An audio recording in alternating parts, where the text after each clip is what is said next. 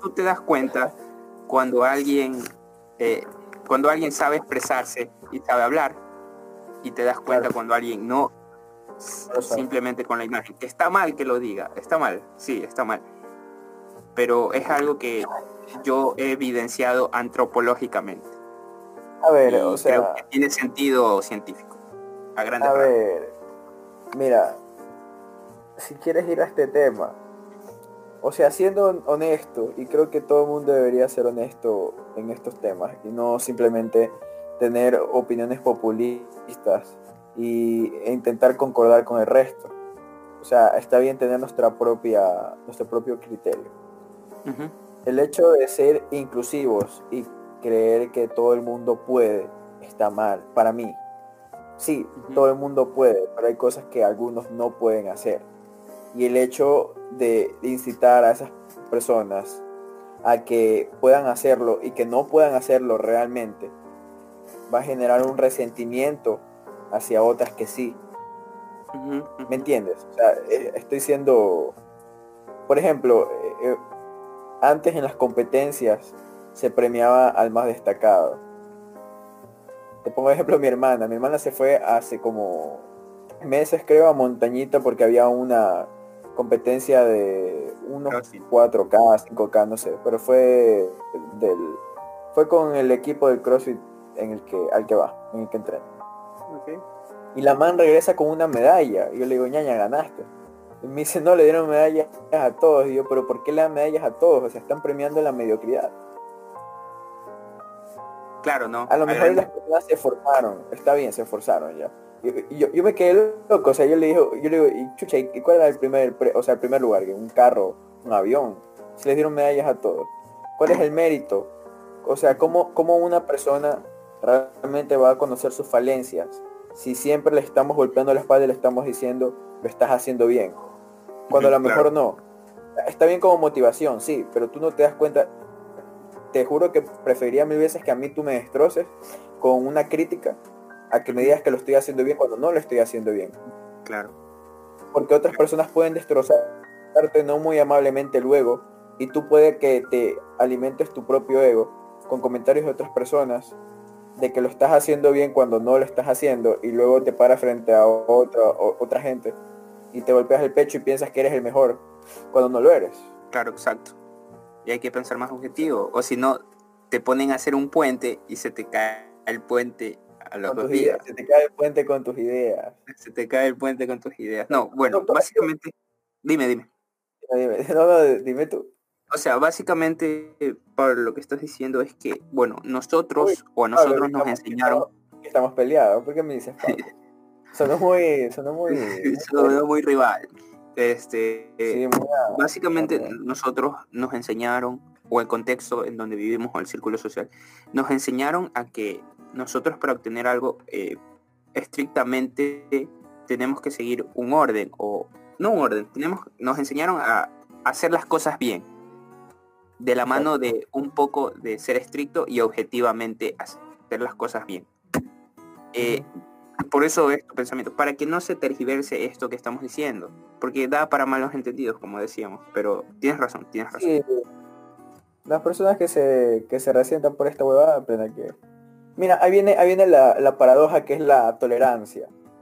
Porque una persona me puede tratar a mí de intolerante por, mis comentarios, pero él está ejerciendo una intolerancia a mi intolerancia. Entonces el término tolerancia es una paradoja, es como una utopía. Nunca nadie jamás en la vida las personas van a poder ser tolerantes. Claro. Porque van a ser intolerantes a la intolerancia, ¿me entiendes? Claro. Es lo que te decía, apagar el fuego con más fuego. Es lo que es lo que en la actualidad hay un movimiento progresista muy grande que está tratando de opacar el, odio con más odio. Mira, o sea, es que son resentimientos, son resentimientos eh, sociales, o sea, como es más que obvio que hay personas que son mejores que tú haciendo otras cosas. Hay personas a las que no se les da bien las matemáticas. Hay personas a las que no se les da bien este, mucho las cosas que tienen mucho contexto de, leer demasiado. Por ejemplo, leyes. Eh, carreras como, exacto, carreras como leyes, carreras como como medicina, que te tienes que comer unos libros de este vuelo. Entonces, pero hay personas que les va mejor el, lado analítico, hay personas que les va mejor el lado eh, artístico, que pueden ser buenas para actuar, para expresar, para, para cantar, para tocar algún instrumento. Entonces, ya, ya de por sí cada persona tiene sus propias habilidades.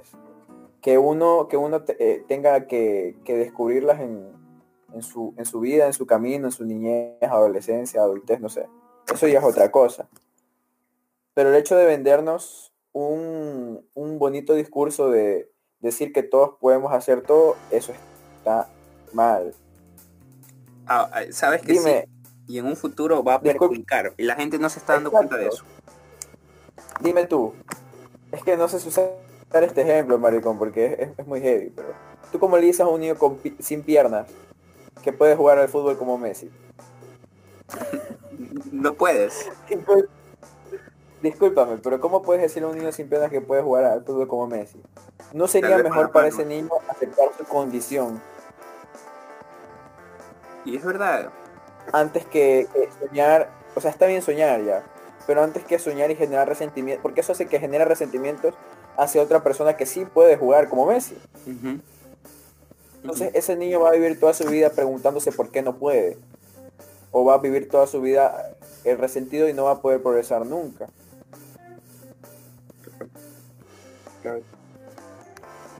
Entonces por eso, o sea, hay eso, eso es lo, lo importante de siempre buscar una vocación. Hay algunos a los que los mandan, los padres no los apoyan, que estudien música y los mandan a estudiar una carrera universitaria. Eh, que tengan algún nivel técnico, algún nivel, este, alguna licenciatura. Pero está mal, eso es un error ya, porque hay algunas universidades que se preocupan muy poco por el material que están expulsando como a la sociedad. Los profesionales que están, es como que no importa si saben o no saben, bueno, se graduaron, tienen su título debajo del brazo. Entonces, qué tipo de profesionales nosotros estamos brindándole a nuestro país. Si como padres a veces eh, mandan a sus hijos sin ningún interés de estudiar una carrera, a estudiarla, ¿me entiendes? Claro. y hay muchos casos. se gradúan a la fuerza. Bueno, puede que en, el camino aprenda y le guste, ¿no? Pero hay otros casos en los que personas pasan sin saber un culo y luego intentan construir un puente con sus ideas se le cae el puente. al final, después de todo, al final esas personas no son tan felices. Exacto. Bueno, como decías, hay gente que en el camino descubren esa vocación, ¿no? Como es el caso de un amigo. Pero no siempre es así y no siempre van a ser felices. Y lo importante es hacer lo que te gusta, pero hacer lo que te gusta bien. No quiere decir que te, te, te impusieron socialmente que te gusta algo y probablemente lo hagas mal. Y lo sigas haciendo porque te condicionaron a hacerlo. A muchos, a muchos nos,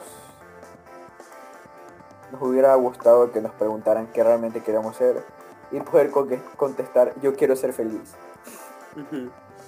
bueno. Yo quiero ser feliz. Claro, Pero bueno, o sea, yo la verdad es que no soy un músico frustrado, yo la música la, cojo como hobby. Es verdad. Eh, siempre, supe, siempre supe que, o sea, de, de, lado realista, eh, yo siempre supe que no iba a progresar como músico, porque es verdad lo que, aunque me duele, es verdad lo que una vez me dijeron que guitarristas existen un millón, un, bueno, miles de millones quizá, pero digamos que existe un millón que solo de un millón uno triunfa y que el resto está tocando en bares, en buses por monedas o en la calle y que ese, ese millón que toca en los bares y en, los, buses por monedas son mil veces mejores que yo. Entonces eso eh. quizá, eso quizá, exacto, eso quizás es algo, algo que, que le arruine los sueños a algunos. Como yo me sentía, como yo me sentí, ya, pero claro, algo que a otros y que les dice, bueno, quizá tenga razón, les hace pensar con más cabeza. Claro, pero o sea, el, hecho de que tú, la música como profesión, porque puede ser bueno y también puede ser como hobby. Y, claro, puede puedes trascender. Es que puede que te apasionen muchas cosas. Claro, pero no. estudiar, estudiar astronomía. Sí, la verdad que a mí desde pequeño me gustó la ciencia, aunque no, no desarrollé mucho el cerebro, hay que ser sincero. Y, y, me gusta mucho la ciencia, quería ser astronauta, quería ser este, científico. Y la verdad que un día me cuestioné eso y dije, pero no estoy tan lejos de la realidad. Después de todo le cumplí a mi, a mi Rafael de niño porque en los requisitos para ser astronauta, no es que vaya a ser astronauta, pero leí los requisitos y, y para ser, sí, necesitas una ingeniería. Y, y bueno, no estoy tan lejos, no estoy tan lejos de, de eso que yo pensé alguna vez y aparte que la ciencia va de la mano de la ingeniería. Y me gusta, me gusta poder investigar, poder, ese ingenio de, la ingeniería, tú la desarrollas y, y, no, de, no de tu ingenio, sino de la mano de la ciencia. Entonces, eh, por ese lado yo creo que, estoy bien. Que falta aprender, sí. Que falta muchas cosas que aprender y saber, sí. Pero ahí estoy. Como todo en la vida. O sea, se puede, se puede decir que yo voy a construir la losa en Marte y tú vas a construir el, el cerco eléctrico. El, cerco eléctrico de Marte, claro. El cerco eléctrico, claro. Bueno, yo creo que yo creo que va a sonar la chicharra ya. sí, ya está sonando. Ya la escuché. Un gusto, bueno, un gusto hablar contigo, Rafael. Me, gustó bastante este, este formato de, de entrevista tú a tú de plática sí, es una plática subjetiva aquí entre nosotros, es una plática muy, modesta y sincera, la verdad, objetivamente. De hecho, tú sabes que yo soy una persona muy subjetiva, introspectiva y todo, pero de aquí se tocan temas reales y, objetivos, aunque parezca mentira, aunque parezca mentira para mí. Muchas gracias. Ah. Listo, Polito. Gracias a ti por tenerte. Buenas noches con todos.